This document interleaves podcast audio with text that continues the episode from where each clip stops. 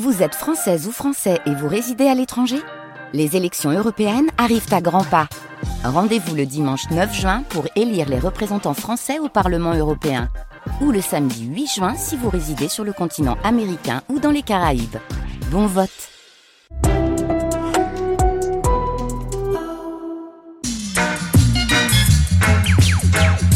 Les nuits de France Culture. Les Nuits de France Culture, une mémoire radiophonique. En 1991, dans la série programmée dans les Nuits magnétiques sur ce qu'avait été l'histoire de la radio en France depuis la fin des années 60, et donc sur le processus qui mena à la fin du monopole de l'État sur les ondes, le deuxième épisode s'arrêtait sur ce que fut, entre 1975 et l'accession au pouvoir de la gauche en 1981, l'éclosion d'une multitude de radios pirates en guerre contre le monopole. Une guerre dans laquelle on risquait le brouillage, la saisie et la destruction du matériel, mais pas sa peau, sinon en grimpant sur les toits pour y fixer l'antenne d'un émetteur. Se jouait là, tout de même, pour une part, l'avenir du paysage radiophonique. Qui étaient les pirates et à quoi ressemblaient ces radios qui s'appelaient Radio Verte, Radio Ivre, ici et maintenant, et toutes les autres dont on ne sait plus le nom. C'était ce que racontait l'émission que nous allons entendre, dans laquelle témoignaient notamment Antoine Lefébure, créateur de la revue Interférence et de Radio Verte, et Patrick Van Troyen, créateur de la radio Nid de Coucou et l'un des principaux animateurs de Radio Ivre. Tous deux rappelaient ce qu'avaient été durant cette période les positions des politiques, de la droite au pouvoir et de la gauche se préparant à l'être, et la grande variété des idéologies et des intérêts qui animaient ce qui faisait alors flotter le drapeau noir sur la bande FM. Cause toujours Tu m'intéresses, deuxième des quatre parties, La guerre des ondes, la radio des années 1975-1981 ou Histoire de piraterie diverses. Première diffusion le 19 juin 1991 sur France Culture.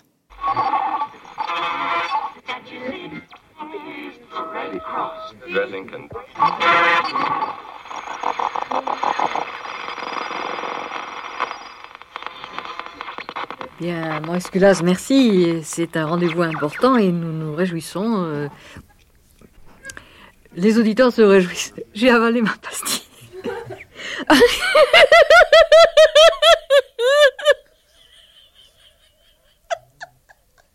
Docteur Schweitzer.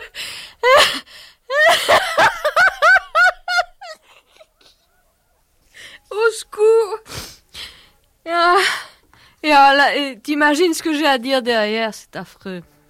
Je vais pas m'en sortir ce soir.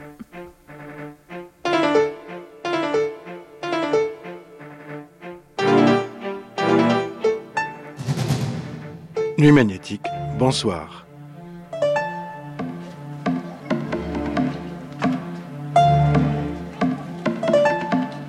Aujourd'hui, Cause toujours, tu m'intéresses.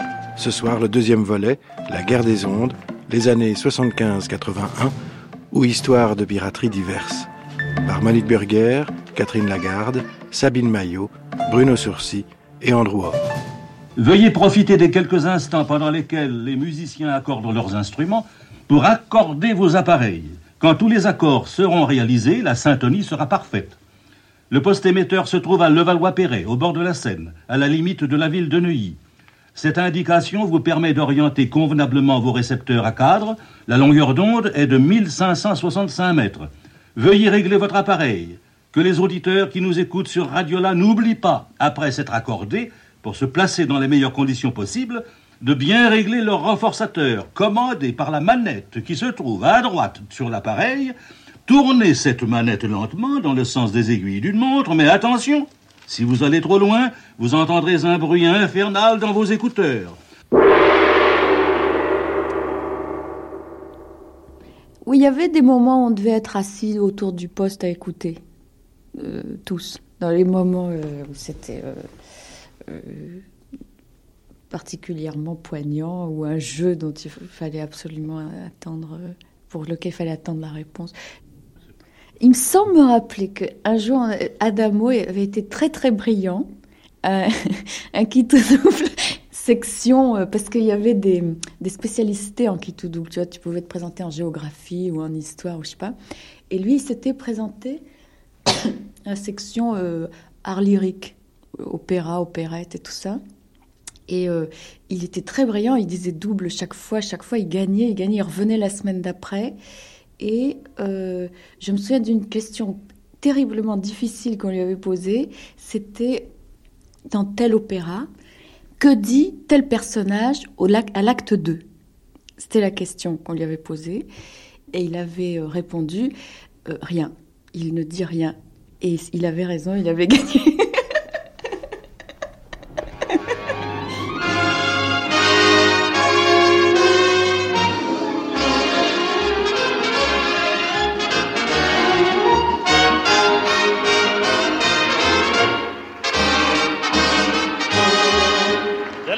Cinéma musical à Paris, Henri Spad et Robert Chazal présentent aux spectateurs et aux auditeurs de la radiodiffusion télévision française la joie de vivre. Bah, il y avait, un, petit poste en bakélite sur la, sur la table de nuit de, de ma mère. Donc c'est là que j'écoutais donc le dimanche matin parce que les autres jours euh, j'allais à l'école.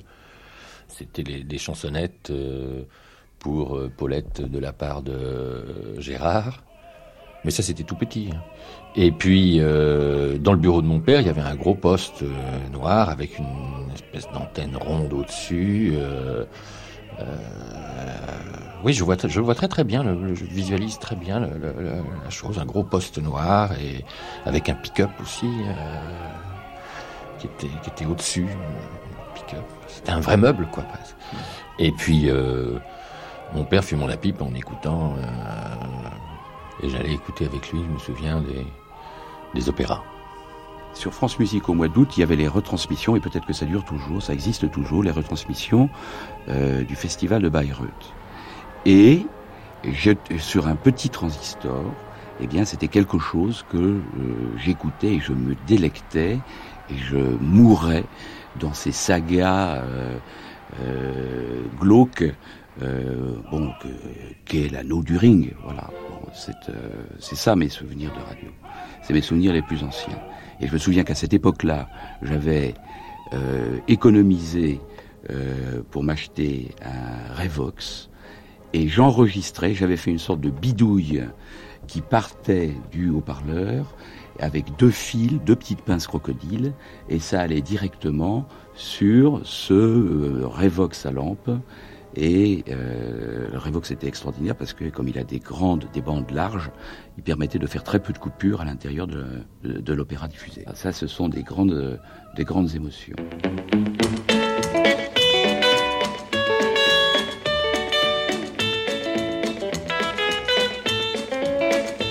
Blue days, black nights, blue tears keep on falling for you, dear. Now you're gone.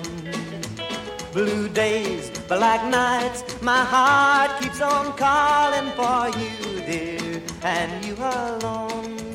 Moi, l'émission qui m'a le plus marqué, c'était euh, la BBC qu'on captait euh, en tordant la radio dans tous les coins pour attraper Londres. On avait, on avait la musique pop, on avait les premiers morceaux de rock.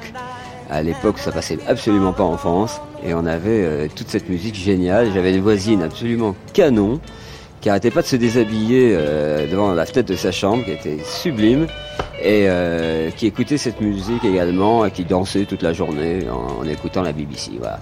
Un mes premiers souvenirs, c'est très érotique et très, très sexy et très gay comme ça. C'était en 50 euh, quelque chose, quoi. au moment, il n'y avait pas du tout de, de rock à Paris, quoi. On entendait ça sur aucune radio. Bien avant qu'il y ait Salut les copains et tous ces machins-là.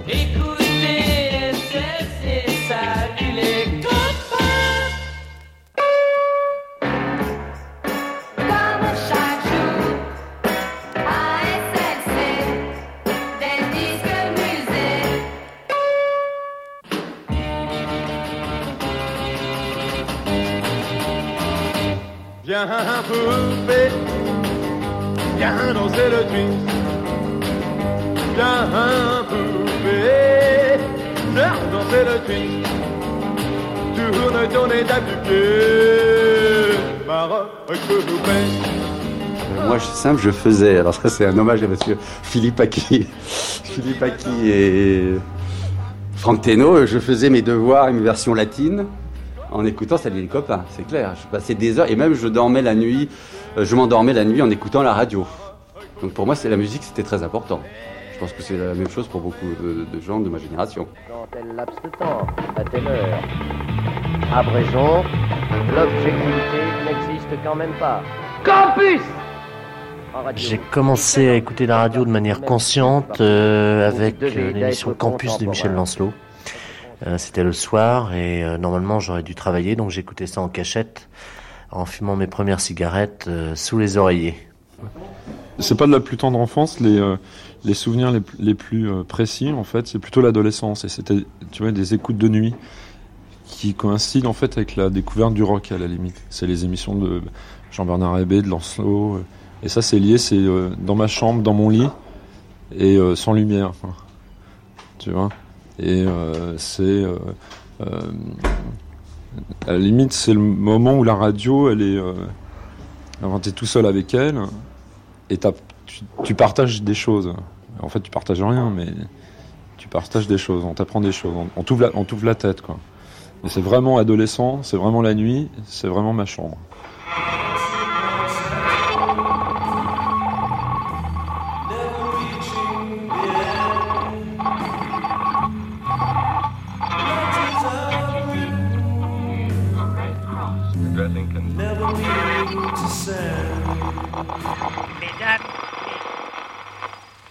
Je vous remercie d'avoir bien voulu participer à l'inauguration du poste des Essarts Leroy qui enrichit la radiodiffusion d'un outil meilleur permettant une plus vaste et plus complète propagation de la pensée française. C'était tout de même extraordinaire, la radio, il y a 15 ans, quand il n'y avait que, euh, justement, le système public qui s'exprimait. Je veux dire, il y avait, euh, il y avait une espèce de... Dans la mesure où c'était les seuls, hein, tout de même, la, bande FM, faut, faut se souvenir, c'était France Inter, France Musique, pshh, France Culture, c'était tout.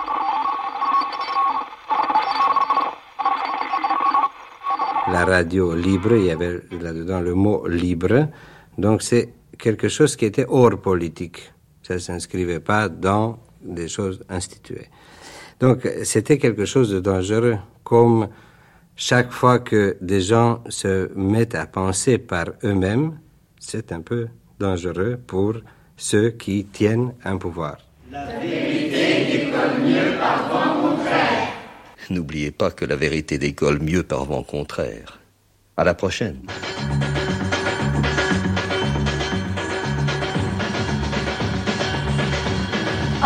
Article L39. PCR. Quiconque transmet sans autorisation des signaux d'un lieu à un autre, soit à l'aide d'appareils de télécommunication, soit par tout autre moyen, est puni d'un emprisonnement d'un mois à un an et d'une amende de 3 600 à 36 000 francs d'amende. DST. En cas de condamnation, le ministre des Postes et Télécommunications peut ordonner la destruction des installations ou moyens de transmission.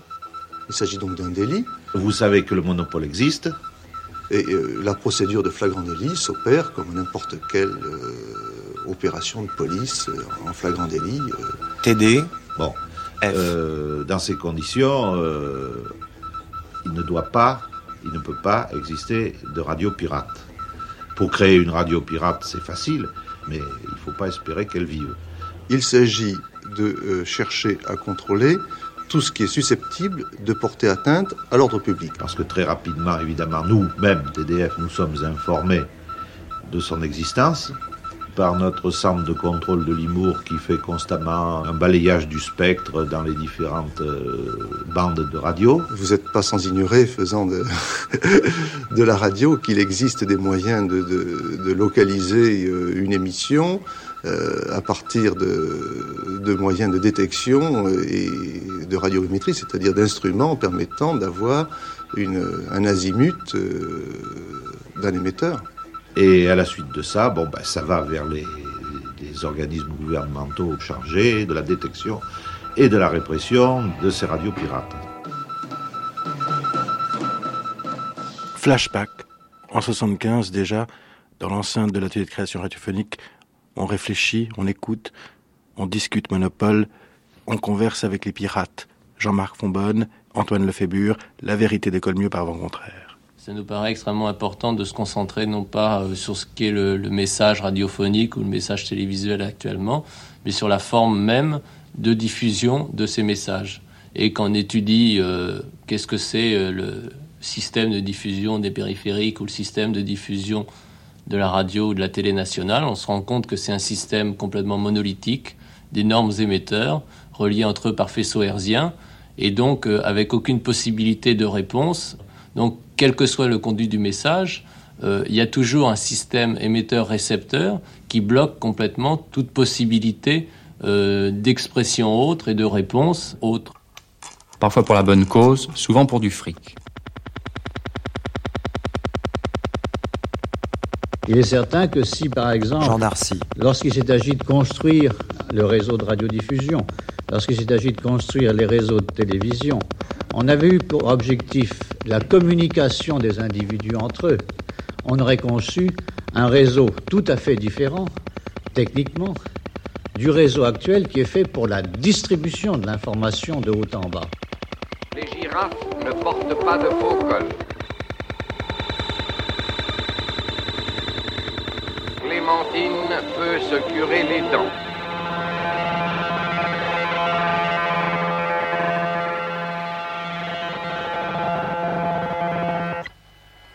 Nous sommes dans le pays de Philippe le Bel. Georges Suffert. L'État est sacré et il est bien évident qu'on va tout de même pas prendre de risques pareils.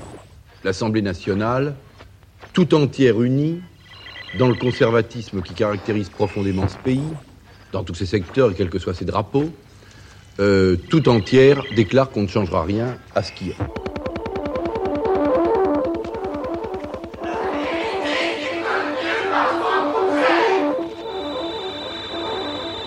Sur les rapports entre le pouvoir et la radio, c'est évident que par toute une série de biais, ne passe que, en général, euh, du moins euh, sur les réseaux de grande diffusion et sur les heures de grande écoute, que, euh, des messages favorables à, à tout ce qui est le système établi, sans parler même du gouvernement, parce que au niveau purement politique, bon, on voit que dans le jeu politique, ça sert à ceux qui, euh, qui sont sur les pions de l'échiquier du bon côté actuellement, alors que ceux qui sont dans l'opposition sont, euh, tout en ayant une représentation fictive euh, relativement euh, brimée, et ça serait l'inverse, bon, si, euh, si l'échiquier politique changeait. Ah, euh, vous savez, soyons. Gilles Martinet. Réfléchissons à quelque chose. Demain, euh, c'est possible. L'union de la gauche vient au pouvoir. Et elle est prête à gouverner, ou il apparaît qu'elle peut gouverner aussi longtemps que la majorité actuelle. 18 ans. Vous-même, est-ce que vous seriez très rassuré si nous avions entre les mains les mêmes moyens qui sont entre les mains du pouvoir aujourd'hui?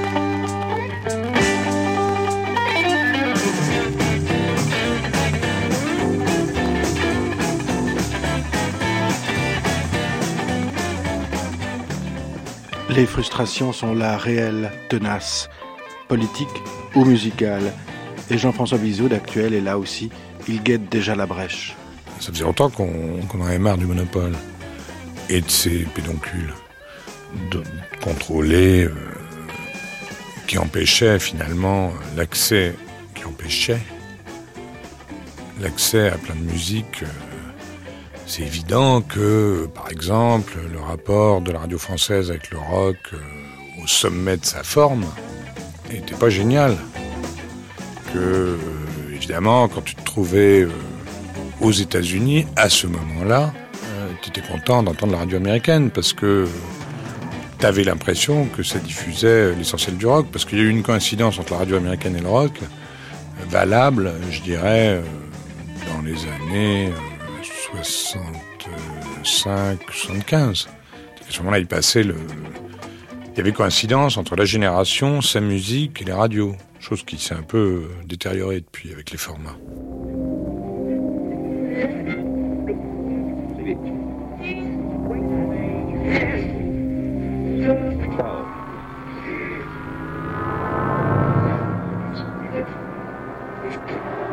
En 75, on pouvait lire dans l'interférence ce petit texte signé d'un gentil réalisateur. À 5 heures du matin, Ils avaient trouvé une musique et ils avaient enregistré Europe 1 chaque matin dans son bain. Alors maintenant, il passait fièrement ce petit leitmotiv dans votre poste de TSF favori. Il, c'était ceux pour qui tout à l'heure le jeune réalisateur avait fabriqué une émission de radio faite de publicités de hit parade et de quelques niaiseries anesthésiantes. Et si demain il ne restait plus sur les grandes ondes du transistor que le hit parade, avec le soleil sur la France et les filles trop belles, trop fragiles pour rester seules Ce n'était pas possible. Ce n'était qu'une méchante vision. C'était signé Marc Garcia, c'était en 1975. Le contexte autour de ce, de, ce, petit billet d'humeur, c'était qu'il était destiné à interférence, donc c'était quelque part déjà euh, un canard qui, euh, qui, était déjà le début presque des radios libres. C'est-à-dire que bon, il y avait un esprit qui régnait avec le Fébure. Euh, je sais pas, c'est Van Troyen, je pense, qui a dû me demander d'écrire cet article, ou peut-être Antoine, je ne me souviens plus très bien. Mais donc, euh, c'est clair que ce que j'ai essayé d'exprimer là-dedans, c'était que quand on avait la chance de travailler pour euh, l'une des trois, quatre radios en France, qu'il n'y avait pas vraiment d'autres possibilités, Alors, on avait quand même le sentiment qu'il y avait d'autres choses à faire en radio, d'autres formes à explorer, et que pour ça, il fallait des nouveaux supports. Donc, euh, c'est vrai que quand on avait la chance de travailler, je ne sais pas où, à Culture ou, ou à Europe 1, on se disait, mais attends, on doit pouvoir faire autrement, il y a d'autres formes de radio à faire, d'autres euh, types de musique à diffuser, une autre façon de faire euh, que des hit parades ou des émissions euh, plus sophistiquées, euh, comme ce qu'on pouvait entendre, je sais pas, sur Culture à l'époque.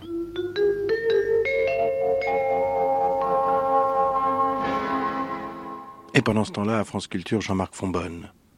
Mais il y a d'autres paramètres aussi. Il faut se souvenir des paramètres, des paramètres professionnels et des paramètres d'environnement. Le premier paramètre professionnel, c'est que 75, 74, 75, c'est l'année de l'éclatement de l'ORTF.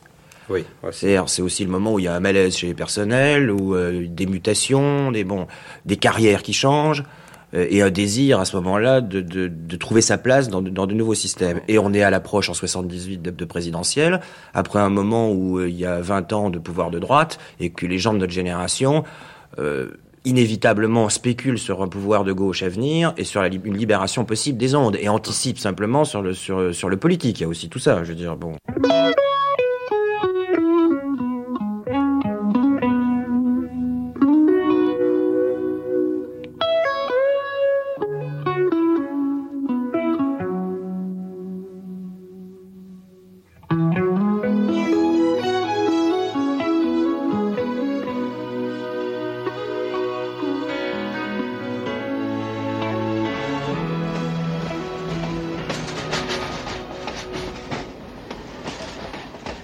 Certains spéculent, anticipent et larguent les amarres, d'autres au contraire choisissent de voguer dans les eaux territoriales.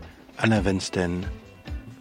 J'ai choisi un peu la radio après l'éclatement de l'ORTF en 75. Et J'ai commencé par euh, travailler euh, avec le directeur de France Culture, donc sur euh, la totalité de la grille, sur l'ensemble du programme, et progressivement avoir avec lui certains désaccords sur euh, la manière de considérer le programme radio.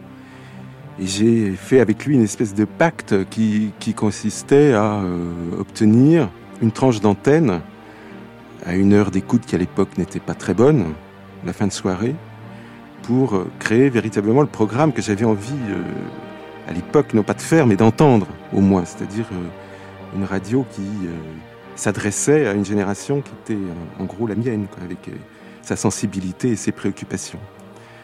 Alors bon, il, a accepté cette, histoire-là, et, ce qui était euh, très risqué, sans doute.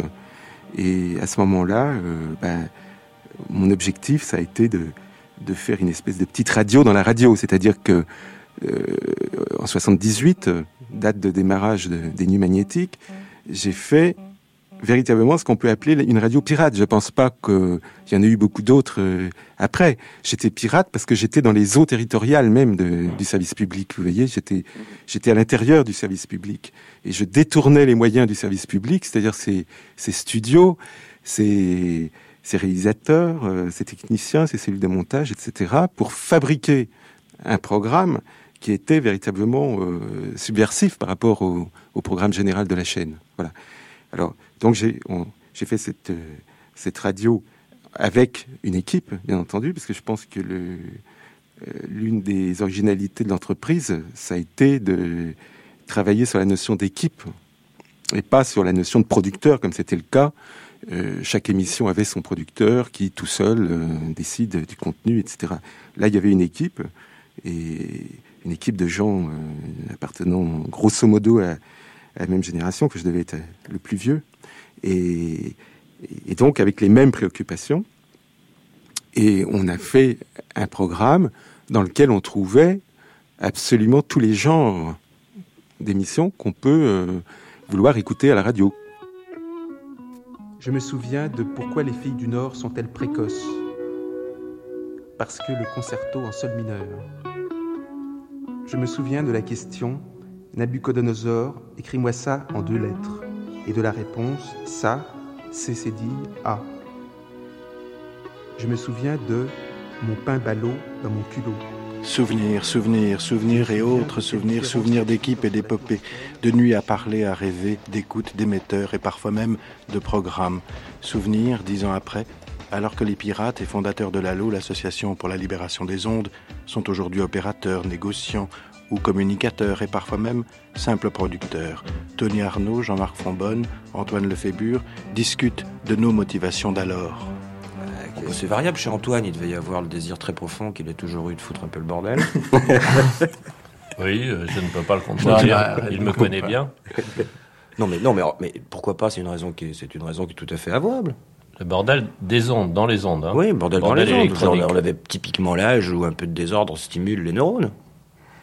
Exactement. Donc, enfin, communiquer différemment, enfin, une tranche, une tranche, un strate de communication différent de celui qui existait auparavant.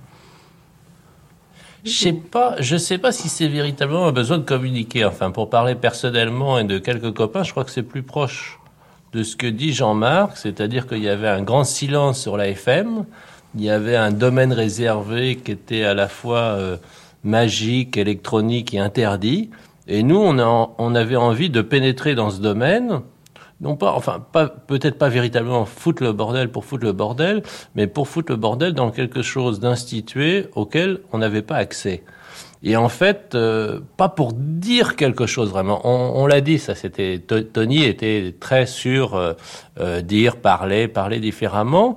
Mais pour ce qui me concerne et quelques quelques autres, notamment les partis techniciens, c'était s'exercer et pratiquer dans un domaine où ne pratiquaient que quelques professionnels euh, du, du monopole et euh, qui nous refusaient le, le, la possibilité, à la limite, presque de faire joujou. Mmh. Et le fait de, de, de prendre ce pouvoir-là contre eux, c'est effectivement euh, mettre à un désordre qui nous réjouissait.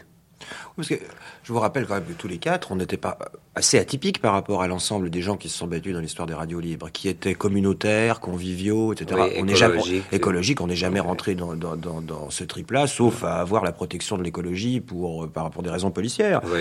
On n'a jamais euh, fait de la radio avec le projet de communiquer davantage avec euh, les individus lambda qui étaient de l'autre côté.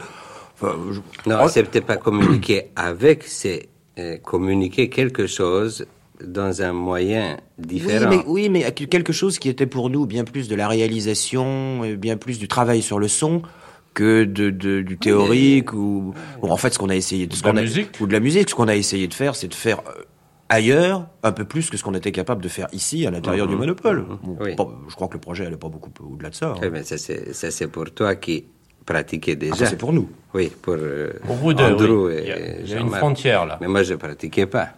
Moi non plus.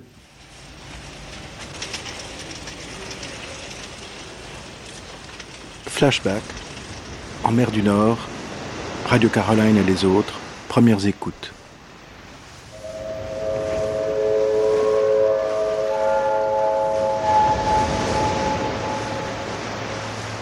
La première station pirate était Radio Mercure. François Lotte. Ils ont commencé en 1958, en fait, pour euh, briser le monopole qui pouvait exister dans les pays du Nord. Lytter til Radio Merkur.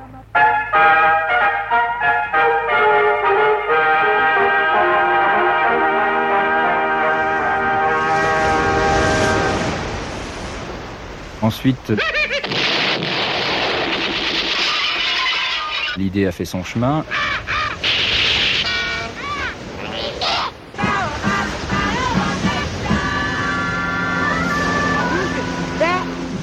La station. Radio Caroline a été créée en 64.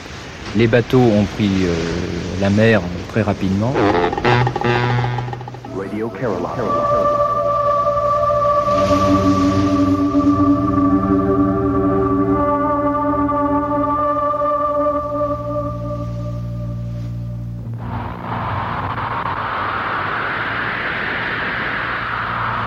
You're tuned to the voice of peace and good music, coming live from the North Sea all through the night on 259 meters medium wave, the voice of Radio Caroline.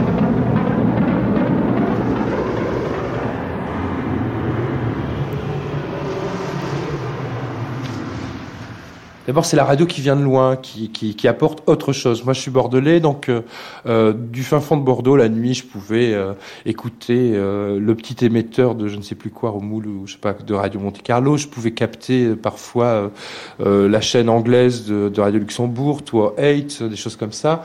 je suis né en 50, donc ça veut dire que les, les premières radios pirates que je n'écoutais pas, mais qui, mais qui alors là complètement, c'était le rêve, ça. Une radio pirate en plus sur un bateau. Euh, là, ça, c'était quoi? C'était, j'avais 13-14 ans. Comme, chacun sait, c'est là où, euh, quand on a comme ça quelques chocs un petit peu au niveau des, euh, ça marque pas mal.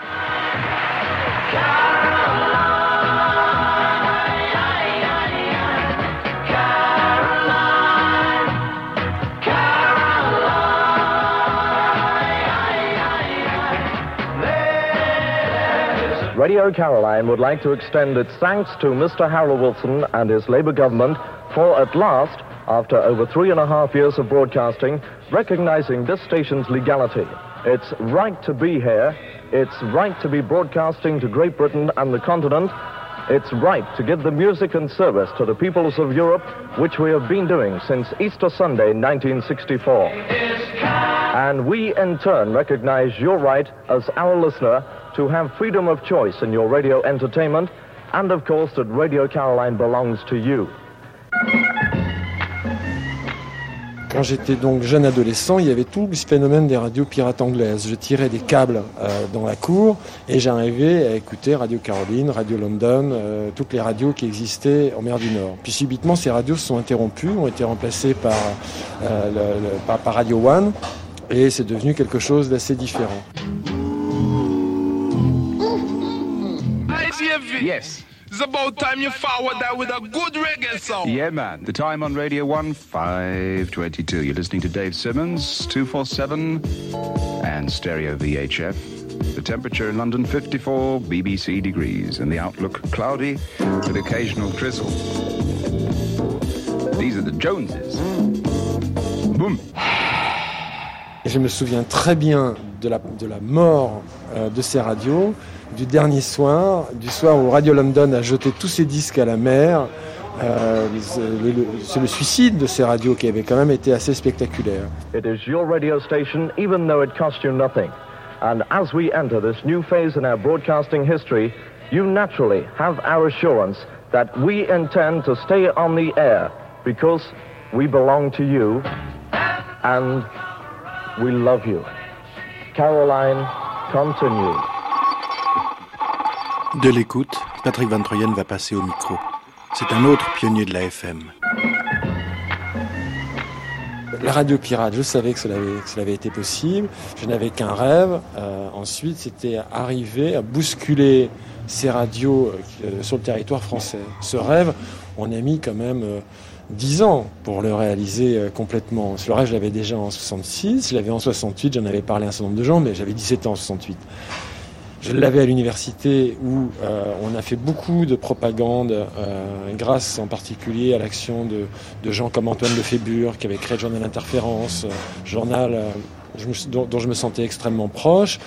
Et on avait fait des radios intérieures à l'université. Alors je l'ai fait à Paris, à Jussieu. On avait fait Radio Entonnoir, en particulier en 1973, qui avait été un formidable média permettant à des gens qui n'avaient absolument plus l'habitude de s'exprimer par d'autres mots que par des slogans, de parler, de parler naturellement. Car l'université, dans les années 70, c'était le tract, le slogan et l'idéologie. Et la radio, ça avait transcendé tout ça, parce qu'il y avait en plus la musique.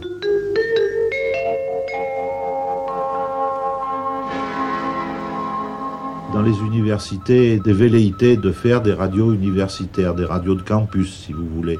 Il a fonctionné un émetteur à Lille assez longtemps. Euh, on avait demandé son arrêt, et puis finalement, on avait fermé les yeux à ce moment-là. C'était un peu après 68, c'était pour pas envenimer le, le climat euh, de la faculté. On avait laissé fonctionner parce que finalement, il passait pas les limites de l'octroi, comme nous, on dit dans notre jargon, c'est-à-dire que c'était tout à fait confidentiel. Une émission anti-pollution radiophonique présentée par Niki sur les antennes de Radio Campus à l'Université de Lille.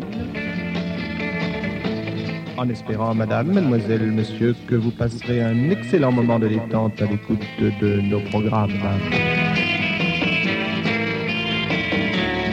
Depuis nos studios ensoleillés, nous vous souhaitons une bonne écoute sur 1180 mètres dans les grandes ondes et sur votre cadran modulation de fréquence à 93 mégacycles, canal 20. Ces expériences se font en, modulation de fréquence et euh, c'est là où on voudrait que l'ordre qui règne actuellement, et je dis l'ordre dans le bon sens, ne soit pas perturbé par euh, des, des interventions comme ça qui sont regrettables.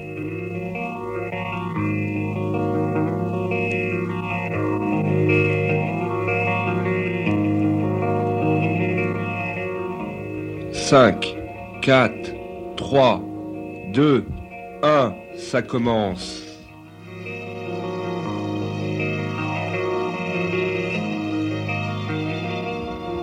Tiens, qu'est-ce que c'est? D'habitude, il n'y a rien là.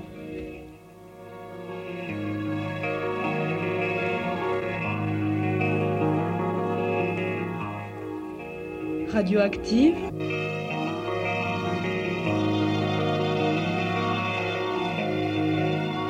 Une radio pirate.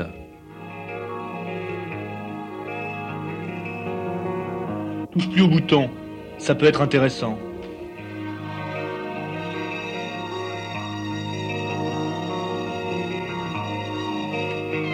Émettant depuis la tour Jussieu.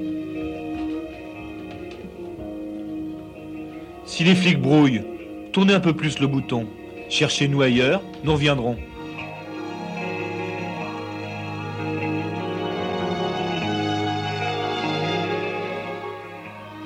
Radioactive.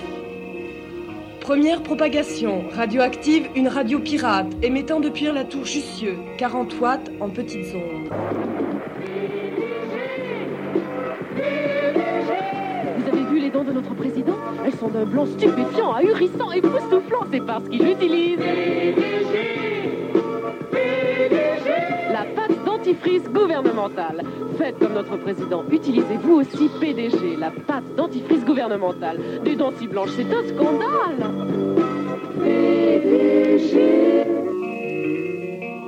Et l'expression idéologique devenait absolument grotesque.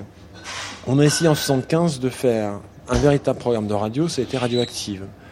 Radioactive, on avait, déliré un peu, c'était la journée de l'environnement, on avait inventé la catastrophe euh, de Super Phoenix et l'enterrement des victimes à Lyon.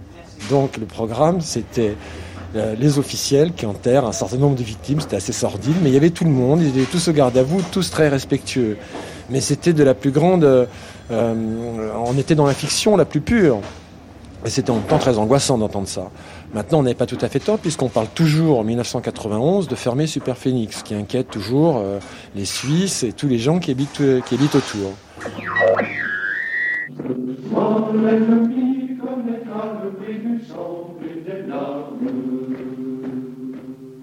Ce matin, grâce à l'Eurovision, vous êtes réunis devant vos télévisions, vos transistors. À Lyon, la cérémonie d'hommage aux victimes vient de commencer. Le président de la République, arrivé à 8h45, est entouré de nombreuses personnalités nationales et régionales. Je reconnais le ministre de l'Intérieur, M. Poniatowski, le ministre de l'Industrie, M. Dornano, le préfet de région, le général commandant la place. Les visages sont graves. Les 800 cercueils des victimes de la catastrophe nucléaire de Lyon sont recouverts du drapeau tricolore. Comment évaluer la foule? 20 000, peut-être plus. Une foule que le service d'ordre, pourtant imposant, contient avec peine. Des cris hostiles fusent parfois, couverts par la musique du 13e bataillon de chasseurs alpins. L'explosion, aussi imprévue que tragique du surgénérateur nucléaire THX, a exacerbé les passions de certains qui mettent directement en cause les autorités. L'heure n'est pourtant pas la contestation. En plus des 800 victimes, de nombreuses personnes sont gravement contaminées et en traitement. Combien? Les responsables du plan Orsec-Rad tiennent encore les chiffres secrets. On parle de 2000 personnes dispersées sur le territoire. À tous ceux touchés par ce drame, le président de la République est venu apporter un témoignage de tristesse partagé par tout le pays.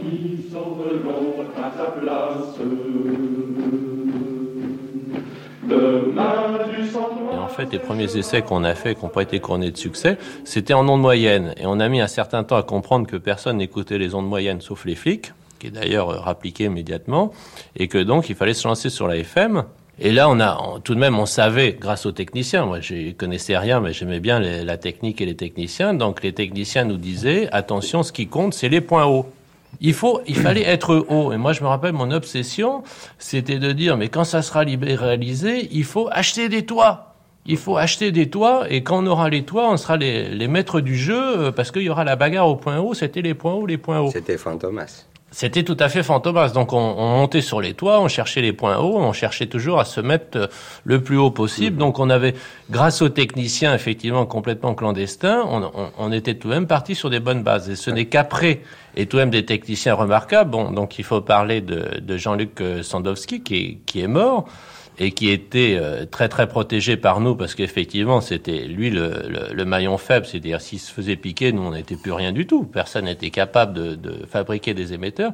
Donc c'est Jean-Luc qui a construit des émetteurs à qualité professionnelle et à l'époque avec 100 watts, on était en, bien placé, on était entendu dans toute la région parisienne, euh, sauf le brouillage. Donc on avait tout de même compris cette base-là. Mais on a passé plus de temps à travailler là-dessus qu'à travailler sur le contenu des émissions. Et la rencontre avec vous, qui étiez du monopole, qui aviez fait des émissions de radio, c'était justement l'élaboration d'un contenu adapté à cette FM à partir d'une expérience que personne n'avait. Et en fait, dans les radios libres, il y avait beaucoup plus de gens qui avaient une expérience technique ou pseudo-technique que de gens qui avaient une expérience de programme, parce que l'expérience de programme, de montage, etc., on n'y connaissait rien, on l'a découvert après avoir fait des émissions euh, plus ou moins euh, plus ou moins cacateuse parce que on s'est rendu compte avec stupéfaction que la radio c'était un métier et que euh, hein, c'était les grandes thèses aussi de Tony ouvrir le micro et parler et diffuser de la musique ça c'était complètement plat et les débats et ça ne donnait strictement rien.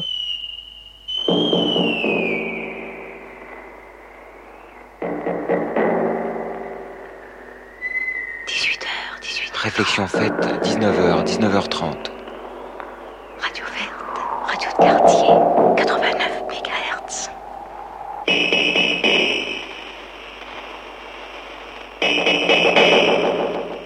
Radio Verte, première diffusion, émission Manifeste.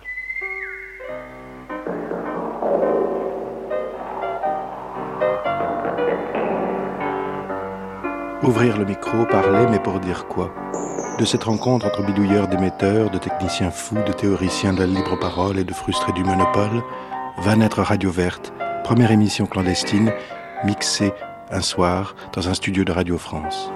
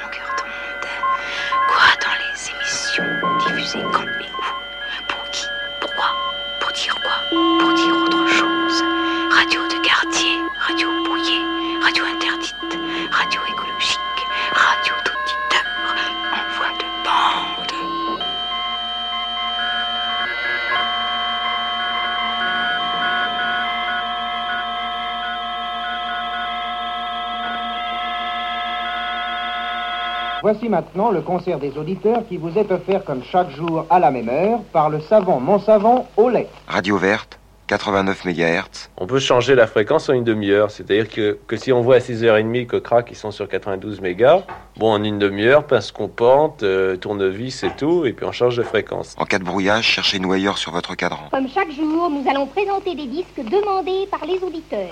Nous vous rappelons que pour obtenir le disque que vous désirez, il suffit d'écrire sur carte postale à Montsavon, concert des auditeurs, Clichy, Seine. Je me souviens que ça avait un, un goût d'interdit, un goût d'illégal. Alors c'était euh, c'était très prestigieux. Euh, c'était comme si enfin on allait pouvoir dire des choses, être ailleurs que sur une radio d'État. Euh, ça avait un côté révolutionnaire passé dans la clandestinité. Et d'ailleurs, c'était un peu ça, puisqu'on ils étaient arrêtés, les types. Enfin, pas arrêtés, mais il y avait des saisies des studios. Les flics allaient dans les studios pour prendre les trucs, tout ça. Donc, ça avait un côté un peu sulfureux. Avant, il y avait la radio. Puis j'entendais quelquefois. Mais... mais tu comprenais pas ce qu'ils disaient à la radio. Quel souvenir tu gardes, en fait, de, de ce mixage de Radio Verte à Radio France? Les prescriptions? Moi, je garde un peu le souvenir d'excitation, de, de, de, complot. complot est un bien grand mot, mais enfin de, de résistance. On travaillait en secret, un peu de jeu, de jeu à cache-cache aussi. Et puis, le... Oui, une grande excitation. Essayer de, faire, sauter un, faire sauter un verrou, des actions de commando comment dire, la croyance ou l'illusion que on allait pouvoir développer un, des radios qui permettraient de, de développer plus d'imagination, de travailler plus, euh, plus en contact avec l'auditeur, d'être plus d'être un petit peu plus fou. Enfin. Oui, ben, je ne sais pas. On, on croyait qu'il y avait quelqu'un qui sortait de terre qui parlait. Hein. Manifesto, manifesto. L'idée de base de l'écologie, c'est faites-le vous-même. Brice Lalonde. Alors, euh, tant pour le programme des réalisations qu'on veut mettre en place, que ce soit par exemple en matière d'énergie, que ce soit en matière de consommation, même de production, on essaye de ne pas revendiquer, c'est-à-dire d'attendre d'un pouvoir installé euh, qu'on nous, nous octroie ce que nous demandons, mais de le faire nous-mêmes. Et c'est la même chose en ce qui concerne les moyens d'information. On doit créer des moyens d'information qui soient, qui touchent réellement l'ensemble du public, toute la population.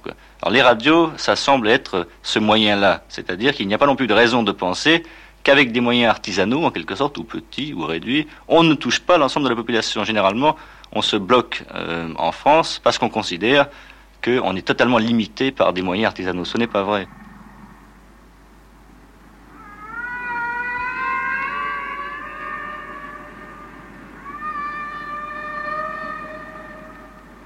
24 mars 1977.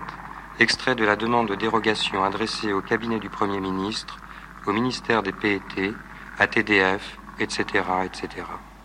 Agissant au nom et pour le compte de mes clients, l'association Les Amis de la Terre, dont le siège est 117 avenue de Choisy, Paris 13e, et de Monsieur René Dumont. Oui, alors nous avons donc euh, très normalement euh, demandé l'autorisation d'émettre. Il y a dans la société démocratique les moyens de lutter contre les concentrations et les monopoles, et nous les employons. Personne n'a intérêt au, au maintien d'un monopole extrêmement rigide. Manifesto, manifesto. Il ne s'agit absolument pas de donner un dernier coup à ce monopole qui est en train euh, d'agoniser. Antoine Lefébure. Il s'agit au contraire de redonner à cette notion de service public son véritable sens et aussi à éviter de servir de poisson pilote à toute une série de puissances financières et de puissances d'argent qui n'attendent qu'une chose, c'est que le monopole saute pour monter une série de radios locales financées par les publicités qui, avec le soutien de la presse régionale, dans la plupart des régions et des grandes villes de province, peuvent être une affaire extrêmement rentable, qui n'apportera strictement rien de nouveau au public et strictement rien d'intéressant. Mais c'est une grosse bagarre, puisque en face de nous, il y a des, des intérêts financiers puissants qui peuvent d'ailleurs se mettre d'accord avec les intérêts des, de la classe politique au pouvoir actuellement. Vous écoutez Radio Verte, première radio libre de la région parisienne. La radio, je connaissais la radio à bord des navires, mais la radio, là, je la connaissais pas. J'étais dans un atelier de couture que je travaillais. Et un jour, Et à la pension où, nous mangions le midi, il y, avait un, pensionnaire justement qui faisait des pauses de radio. Alors, Monsieur Sylvestre, je me rappelle qui s'appelait. Alors, il nous dit, vous voulez pas venir euh, écouter la radio Le radio? Nous ne savions pas qu'est-ce que c'était naturellement. On avait le casque écouteur. J'avais peut-être 22 ans. Je n'en revenais pas qu'on entendait des voix de si loin. Manifeste Je me souviens très bien de Radio Verte. Je me souviens très bien de Radio Verte et du piratage des gens qui avaient enregistré Zitrone euh, hors antenne, euh, insultant la bonne femme qui, à qui euh, enfin, il devait résoudre tous les problèmes, je ne sais plus quoi, et puis... euh, Euh, le- la Ruquielle a lui a envoyé une lettre le 16 juillet. Je vous dis merde Allô Ah, écoutez, taisez-vous un petit peu, vous nous avez déjà emmerdés pendant la première fois, et maintenant vous continuez. Foutre Dieu, madame, mais nous essayons, nous avons arrangé l'affaire de votre fille. Essayez de nous renvoyer l'ascenseur. Essayez de nous dire qu'elle avait des ennuis et que nous avons tout arrangé. C'est tout ce qu'on vous demande. Mais monsieur, vous êtes grossi. Mais madame, vous êtes conne. Mais monsieur, vous êtes pou. Allez vous faire foutre. Appelez, on est là, appelez, on est là, appelez, on est là. Nous continuons à nous intéresser à l'affaire de... Puis en 1977 est venue euh, Radio Verte, euh, puis euh, le, phénomène des radios qui a, qui a éclaté jusqu'à la loi Loca en 1978. Avant la loi Loca, eh bien, de mon petit coin, j'avais recommencé à faire de la radio, Radio Nid Coucou. Au début, il faut comprendre que j'étais seul, que j'avais un téléphone et que j'étais gonflé. Donc faire de la radio seul, dans un petit studio, on est seul, on est célibataire, on n'a pas beaucoup de copains, et on fait des programmes de radio, on donne tout son cœur, et puis on donne un numéro de téléphone, et après le téléphone il sonne sans arrêt pendant des jours et des jours et des jours. Pour dormir, il faut arracher la prise du téléphone. On se réveille, on met la prise, le téléphone sonne, on s'en va de chez soi pour pas gêner les voisins, on arrache la prise du téléphone, je rentre, je remets la prise, et chaque fois des gens parlaient, des gens s'exprimaient. Quelqu'un en ligne, un désespéré de la nuit qui cherche des disques. Ça y est Ouais, ça y est. Tu es là, coucou. Bonjour. Bonjour. Attends, je mange des chips. C'est super drôle, hein. tu t'entends bien? Euh, bah, enfin, c'est, quand même. euh, ça fait tout drôle de se sentir comme ça euh, en direct, n'est-ce pas? Ouais, ouais, ouais. Ouais, c'est passionnant, non? Oui, c'est vrai, c'est passionnant, c'est, c'est formidable. Tu m'entends manger des chips? Pardon? Je m'entends manger des chips? Écoute. Tu nous reçois mal? C'est vrai, oui. Mais écoute, euh, si tu veux mieux nous recevoir... attention, parce qu'il est dans le Val d'Oise, alors c'est Ah d'accord, ah bah ouais. Bon, oui, d'accord, vrai. Je oui. crois que la, la raison, la première fois pour laquelle j'ai écouté une radio libre, c'est qu'il y avait des papiers dans Libé ou dans Actuel, enfin je sais plus, il y a eu des papiers sur les radios libres en disant, mais vous savez que maintenant la nuit on peut écouter des radios libres. Et moi je mettais mon petit transistor et j'en captais pas de radio libre parce que j'avais un pauvre petit transistor, je ne sais même pas si j'avais une antenne et j'écoutais pas de radio libre. Et je me souviens que j'ai mis, un- ça m'a vraiment mis du temps à capter une radio libre et, euh, et en même temps je, je lisais des récits de gens qui disaient, oui, il y a des radios qui émettent sur Paris, mais il faut bien dire que concrètement parlant, les radios, euh, quand on en captait une et on avait l'impression qu'elle émettait depuis Belfort, on était content. Hein. C'était pas euh, du tout l'envahissement, ça a été très très long en fait. Radio 11 débrouille, Radio 11 détend, Radio 11 défend. En modulation de fréquence sur 102 MHz. Bonsoir à tous. Aujourd'hui, c'est un grand soir. euh, C'était les élections. C'est aussi Et on n'en un- parle pas. dont on parle pas. On se fout complètement. Tout Et ceci ne nous empêchera pas d'écouter Alan Stivell qui chante Spirit of All Vedel, ce qui veut dire esprit universel en breton. Cette curiosité de lycéen à l'affût des voix, Christophe Bourseillet va la garder pour fureter à travers le dédale des ondes. Il sera ensuite animateur lui-même. Il devrait l'être encore aujourd'hui si les choses étaient un petit peu mieux faites. Toujours à l'écoute euh, de l'émission spéciale. Ce qui m'a beaucoup plu, c'est la première fois en 77-78 où j'étais alors lycéen, c'est quand j'ai euh, en- entendu une radio interdite. Alors ça, le fait qu'elle soit interdite m'a vraiment beaucoup plu. Donc en fait, mes premiers vrais souvenirs de radio, de, de- des mois à écouter une radio, c'était radio libre, mais parce qu'elles étaient interdites et que vraiment c'était scandaleux d'entendre entre France Culture et France Musique euh, une radio euh, qui émettait on ne savait quoi, enfin de- des borborigmes en général. Mais ça, ça m'intéressait. Il y en avait une, je me souviens, qui, avait pas mal émis, qui s'appelait Radio 100. Je me souviens de Radio 100 parce que vraiment, je, ne sais pas pourquoi je les recevais bien. Il y avait des radios, je savais pas ce que c'était. Parce qu'il y avait, par exemple, je me souviens très bien d'une radio qui passait des sketchs de Coluche. Euh, mais très très faible, évidemment, à peine audible, mais c'est tout ce qu'elle faisait. Enfin, c'était un disque de Coluche qui passait, donc on ne savait pas qui, qui, qui faisait cette radio. Alors moi, déjà, j'avais une folie, c'est que j'avais une petite mini-cassette et un petit transistor, et alors je collais le micro de ma mini-cassette au transistor, et j'enregistrais déjà les radios libres, parce que je voulais me dire, ça c'est intéressant, je sais pas pourquoi. J'ai peut-être toujours eu euh, l'esprit euh, archiviste et collectionneur, et là je me suis dit, ah, il faut, qu'est-ce que c'est que ces radios? Et en même temps, ça me paraissait inatteignable, c'est-à-dire que je me disais jamais, je n'osais pas leur téléphoner, par exemple, alors que tout le monde, ils arrêtaient pas de dire appelez-nous à tel numéro. Moi, j'ai jamais appelé une radio libre parce que je me disais ils vont même pas me prendre. Je sais pas pourquoi j'imaginais que Radio Libre c'était Europe 1, c'est-à-dire que j'allais tomber sur une standardiste qui allait me dire euh, écoutez monsieur, je suis désolé ou que ça allait sonner occupé. Bon. Et, euh, et pour moi, je les, je les déifiais un peu les gens des radios libres. Il a fallu euh, attendre 1981 et puis que là j'ose aller à une réunion avec des copains et que je découvre que c'est y a de tout là-dedans et que beaucoup de mythomanes et que dont tout le monde pouvait se lancer dans la radio finalement. C'était une opportunité d'ailleurs extraordinaire. Hélène. Ah, Hélène. Le duplex. Allô, allô, Hélène. Hélène Oui, je vous reçois 5 sur 5. Bien. Bon, euh, qu'est-ce que je vais dire? Oui, donc on va mettre... Euh, attends, écoute s'il te plaît. Oh là là Bon, excuse-moi. Euh, qu'est-ce que de, quoi on parlait là juste à l'instant? De l'émission des radioteuses? Oui, voilà, nous parlions des radioteuses. Bon, donc... Est-ce que vous pouvez fermer la porte? Là, je m'excuse pour les auditeurs, mais il y, y a, des mouvements de foule là et c'est très très pénible pour arriver à se, à se concentrer. Fil rose, les... Quand arrive là le cas, on, on, a essayé de retrouver quels étaient les gens qui avaient malgré tout envie de continuer, car en, juillet 1978, euh, les radios ferment les unes derrière les autres ou sont saisies. Euh, Moi-même, j'ai le droit euh, d'avoir une cabane de la DST qui est bâtie devant la porte. Euh, je les vois fonctionner, je vois euh, des, des, véhicules de brouillage, des véhicules étranges qui tournent autour. Un jour, j'échappe de très peu à la saisie. Euh, je comprends que c'est vraiment les derniers instants de la radio qui vont grimper chez moi. Je me précipite dans le garage, je pars avec ma voiture euh, très très vite. Je vais voir les derniers instants de Radio Fil Rose qui ferme ses portes euh, le soir même. Et à la rentrée de septembre-octobre, les gens qui sont les irréductibles, on les retrouve, on cherche la bande FM pour voir qui continue. Nous, on fait des émissions le, samedi sous le nom de Noctiluc Nid Coucou. Et puis on entend une petite radio très faible qui s'appelle Radio Yves qui diffuse du reggae. On, va les voir, on rencontre euh, Jean-Marc Keller et Patrick Legoni. Jean-Marc Keller est au platine. Patrick Legoni tient une antenne par la fenêtre, une, antenne télescopique avec, euh, avec des petits bras. C'est techniquement pas terrible, on l'entend un tout petit peu, et encore parce qu'on la cherche bien. Et on décide de faire une radio ensemble. Le titre Noctiluc Nid Coucou était un peu compliqué, le titre radio est plus simple. On adopte le, type Radio Ivre.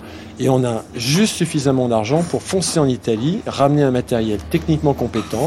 Cet appareil va nous permettre de mener trois ans de guerre des ondes. Radio Ivre, la seule radio en France qui diffuse du reggae de la Jamaïque. Et bien sûr, vous êtes sur 98 MHz. Comme souvent le week-end, c'est-à-dire vendredi soir, samedi soir ou dimanche, après 22 heures. Au fait, si vous téléphonez aux copains, dites-leur euh, de bien déplier les antennes. Une naît, l'autre meurt, on se fatigue, on se lasse à se courser, à jouer au chat, à la souris sur les toits, sous les toits, dans les appartements, les apprentis. Radio éphémère, radio brouillée, s'il en reste une trace, on la doit à Joël Girard, l'archiviste de la guerre des ondes. Quand euh, les radios étaient brouillées, euh, bon, il y a eu des trucs assez marrants, comme euh, quand Radio Ivre s'amusait à déménager son émetteur et aller empiéter sur d'autres radios, ou aller brouiller FIP, prévenir FIP qu'ils étaient brouillés par TDF. Enfin, tu avais des tas d'histoires comme ça. Donc c'était assez marrant enregistré. Bon. Mais il y a des moments où, je me disais que peut-être que ça servait strictement à rien, quoi, que ça aurait fait ça pouvait faire un bon paquet à foutre à la poubelle. Mais bon, mais je sais pas, j'ai toujours cru que je pouvais garder. Je sais pas, parce qu'en plus, moi, mon sens, c'est important de garder, parce que bon, c'est, ça représente quelque chose. Radio Ivre, ne quittez pas, chers auditeurs. Oh tiens, oh tiens, oh tiens,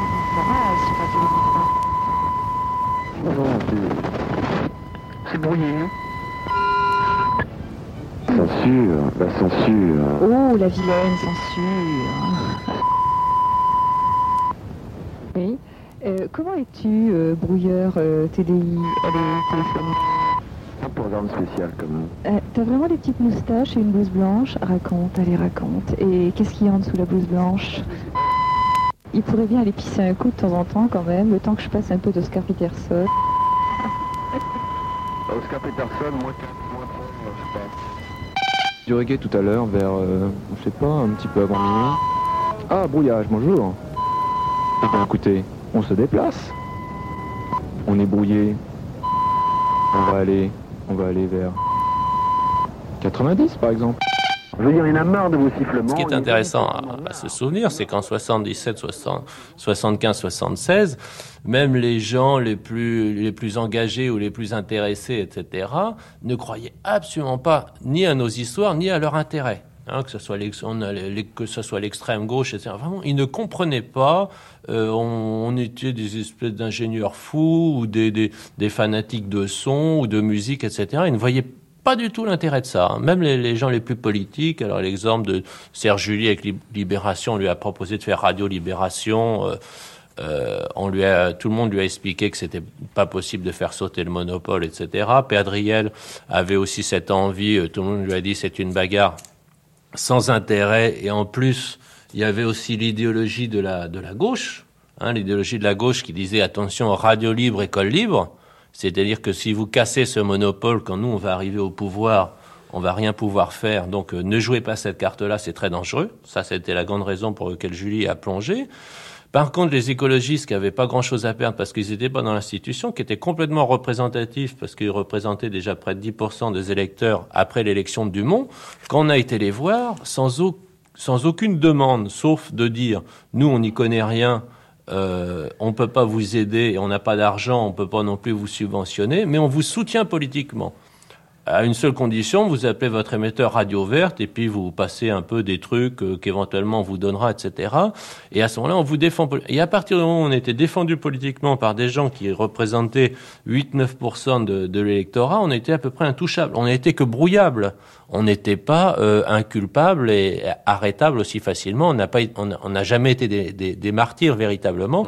Alors que si on n'avait pas eu la couverture verte, je crois qu'on aurait été euh, rapidement dissuadé par euh, genre euh, trois mois avec sursis. hein, ça suffit largement pour arrêter les pour arrêter les plus téméraires qui ont tout même pas envie de se retrouver avec des casiers judiciaires, etc.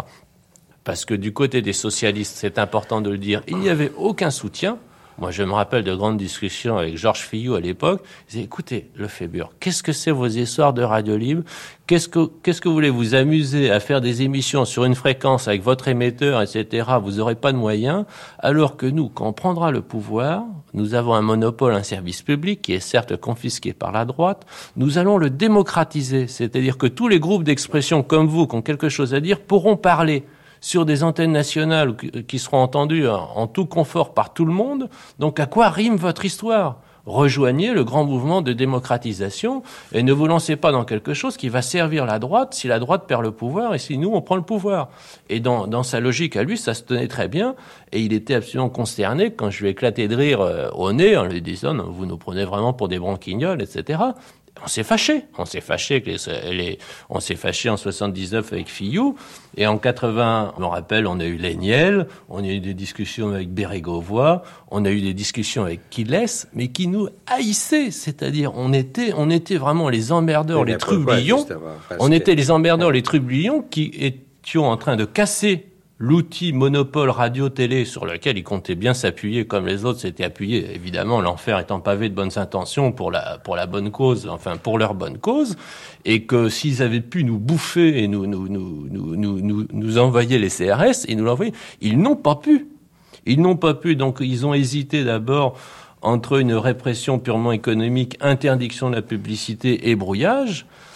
Et euh, devant, devant cette politique-là, bon, le, la porte était impossible à refermer. Il y avait un état de fait qu'on a installé en- parce qu'on a tenu de 77 à 80. Et Dieu sait que c'était pénible. Vous, vous n'avez pas trop vécu cette aventure parce que vous avez, vous avez été assez rapidement dissuadé que vous pouviez pas avoir de fer au feu, continuer dans le service public. Nous, on a été obligés, et Tony, euh, Tony le sait, de continuer jusqu'en 80 en se disant si on ne tient pas le coup le couvercle va se refermer, c'est-à-dire qu'il faut émettre, émettre. Il y a du brouillage, personne nous entend, on n'a pas d'argent, personne nous soutient. Il faut continuer. On ne savait pas pourquoi, parce que sinon tout ce qu'on a fait ne va servir à rien. Le couvercle va retomber. Donc on a tenu jusqu'en 81.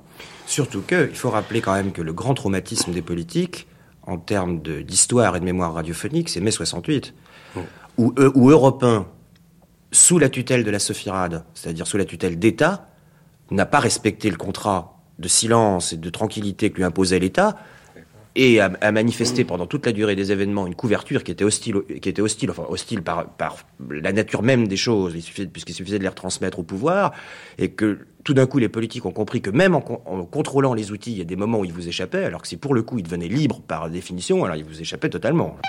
Je veux dire, il y en a marre de vos sifflements, les auditeurs en ont marre. On a reçoit des centaines d'appels aujourd'hui de gens qui en ont marre, vraiment marre. Alors je voulais le dire, que vous soyez conscient de ce que vous êtes en train de faire, que vous êtes conscient que non seulement vous êtes des jaunes parce que vous êtes TDI et non pas TDF, c'est-à-dire une institution privée, mais les gens qui vous écoutent en ont marre, en ont ras-le-bol. Alors place au programme de musique et on continue à jongler à travers le brouillage parce que cette histoire est insupportable. Ouais, super.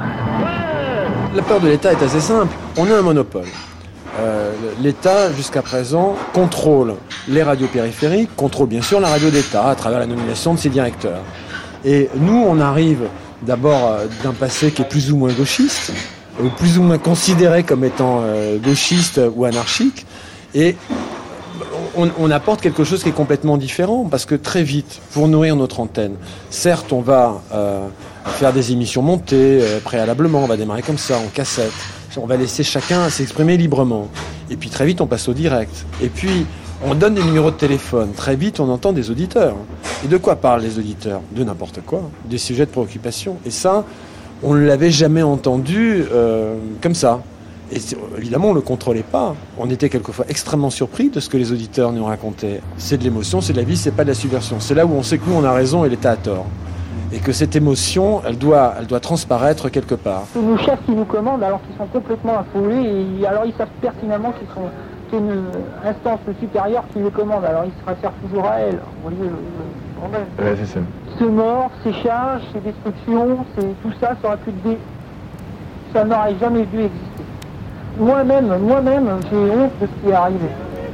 J'ai honte parce que je me dis qu'en fin de compte, eh ben, s'il y a mort, ben, c'est vraiment pour qu'on me bat.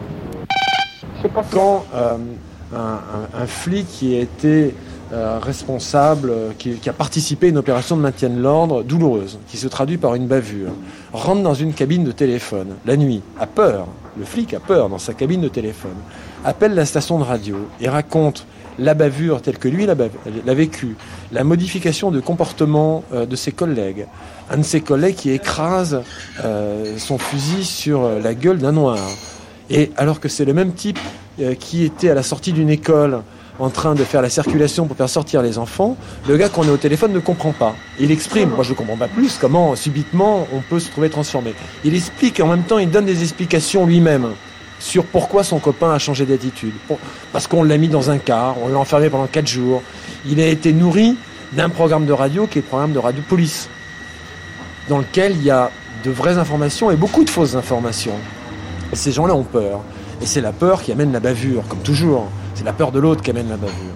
À partir de là, nous, on va essayer de faire connaître l'autre, on va même en développer une philosophie, on va se dire, il y a des problèmes dans la société, c'était bien d'avant SOS Racisme, il y a des problèmes dans cette société, si on arrive à montrer que l'autre non seulement existe, mais a aussi une culture, on va peut-être le respecter. Et à partir de là, on va s'ouvrir à toutes les communautés qui voudront venir chez nous s'exprimer. Et euh, à la fin de Radio Yves, on avait à la fin de Radio Yves, donc en 1981-82, la fin de cette période clandestine, on commence à devenir une radio établie, légale, qui a un bouc de presse, qui est reconnu par l'establishment parisien. On arrive à faire juxtaposer euh, des euh, Fadia, qui est une jeune Algérienne euh, habitant Paris, mais qui a beaucoup de musique que nous ne connaissons pas, qui pour une fois va être diffusée en, en mono euh, FM, ça c'est pas encore la stéréo, mais c'est presque ça. On va entendre une Kalsoum qu'on a toujours entendu en ondes courtes. Ça s'était jamais fait. On n'avait jamais entendu ça. Et on avait un retour des communautés maghrébines en larmes. C'est enfin, enfin, enfin. Et c'était pareil pour les Portugais. Et c'était pareil pour toutes les communautés euh, qu'on a pu voir. Et ça se juxtaposait et personne n'était dans son ghetto. Décidément, les socialistes ont un complexe vis-à-vis de la persécution et de l'attentat.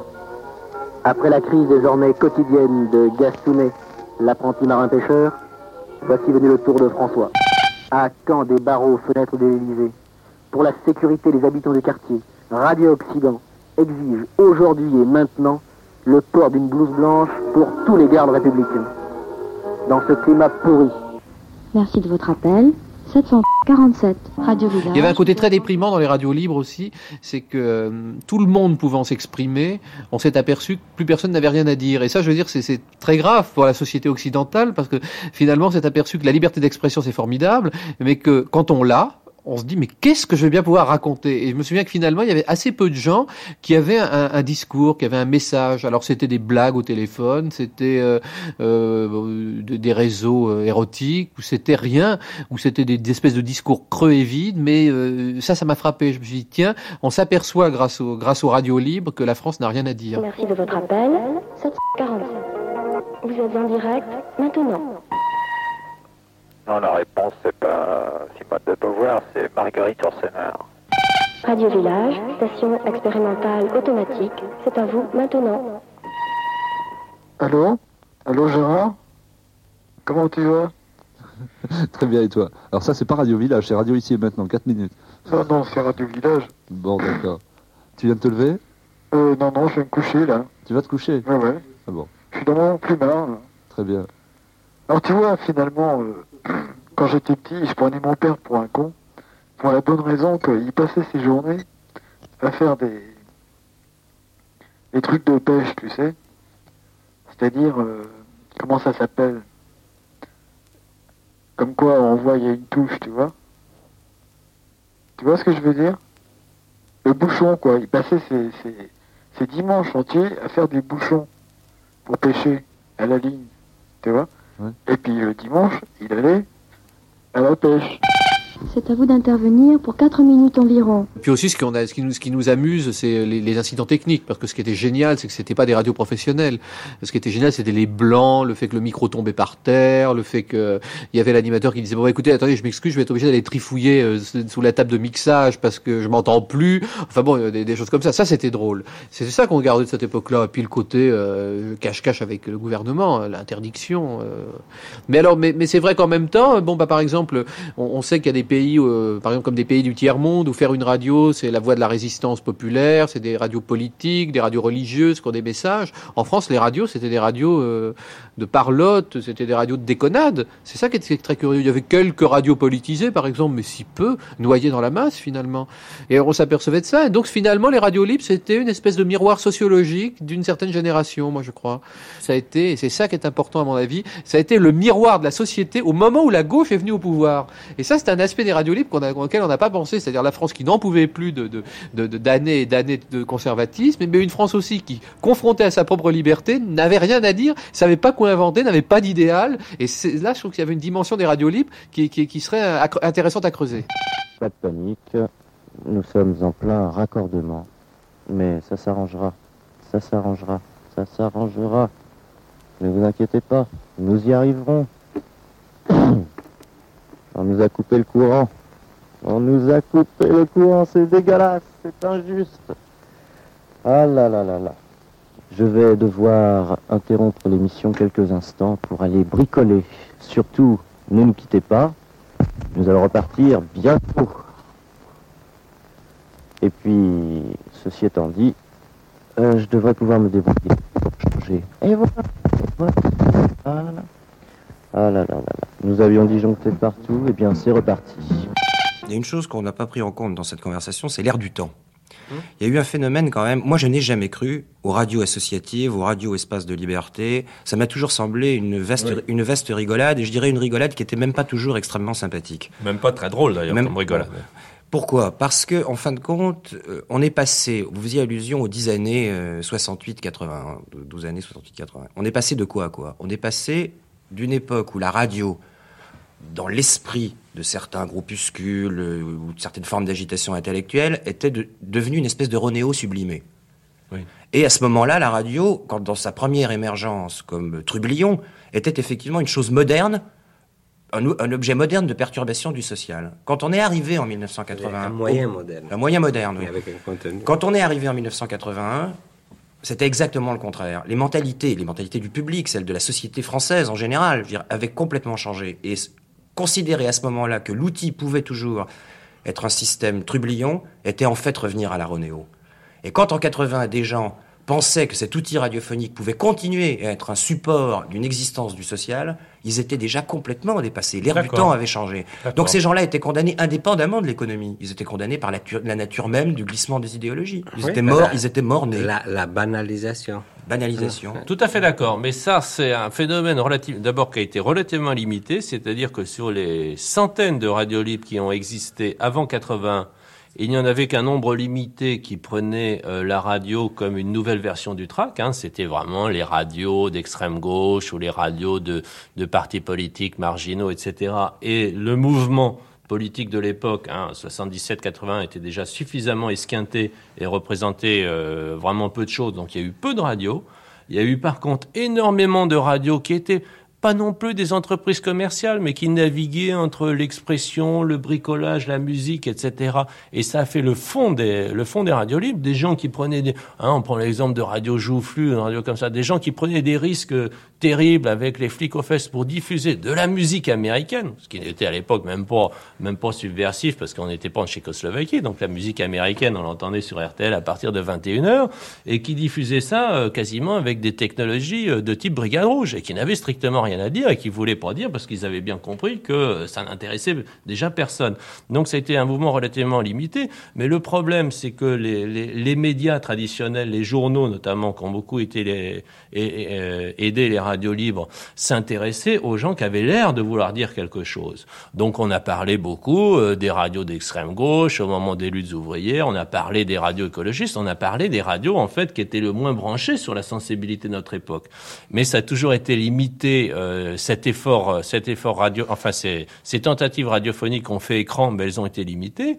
Et en fait, il y avait énormément de radios qui se préoccupaient, même s'ils en avaient ni la formation ni les moyens, parce que le problème de la formation et des moyens ont lourdement pesé avant 80 et, même après 81, qui voulaient monter une entreprise d'expression avec des moyens, qui n'avaient pas un message politique particulier à passer, qui avaient effectivement peut-être des envies d'animation, des envies d'expression, des envies de co-expression, et qui n'étaient pas si, euh, qui étaient pas si euh, idiote et en dehors de l'ère du temps de notre époque, mais qui n'était pas non plus dans la pasteurisation euh, commerciale et dans la recherche de l'audience à tout prix. Et ces radios ont disparu. Et je dis, c'est l'échec à la fois des radios libres et c'est l'échec du pouvoir politique qui n'a pas su organiser la viabilité de ce type d'expression. Parce que que la radio d'extrême gauche avec le micro au milieu de la table et tout le monde qui parle euh, est disparu, elle aurait disparu de toute façon naturellement dans la déliquescence de, de- des idéologies qu'elle portait et aussi dans le fait qu'elle était strictement inécoutable au niveau technique et qu'il y avait besoin d'un professionnalisme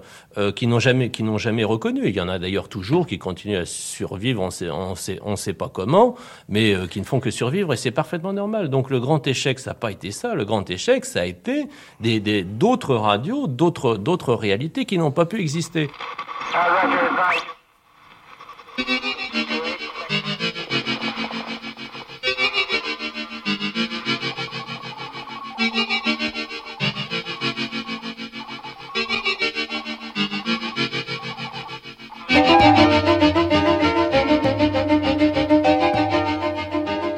Nuit magnétique, cause toujours, tu m'intéresses. Par Monique Berger, Catherine Lagarde, Sabine Maillot, Bruno Sourcy et Andrew Orr. C'était ce soir le deuxième volet, La guerre des ondes 75-81 ou Histoire de piraterie diverses.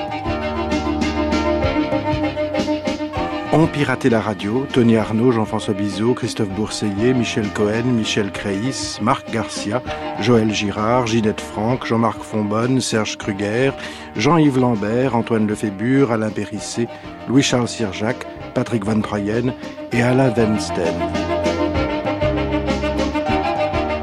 Citation La vérité décolle mieux par vent contraire, un atelier signé Jean-Marc Fonbonne et Hugues Lepage, Radio Entonnoir, Radio Verte, Radio Village, Radio Ivre, Radio 100, bref, un écho de la bande FM récolté par Joël Girard et Christophe Bourseillet, disque New Rose. N'oublions pas les archives de l'INA.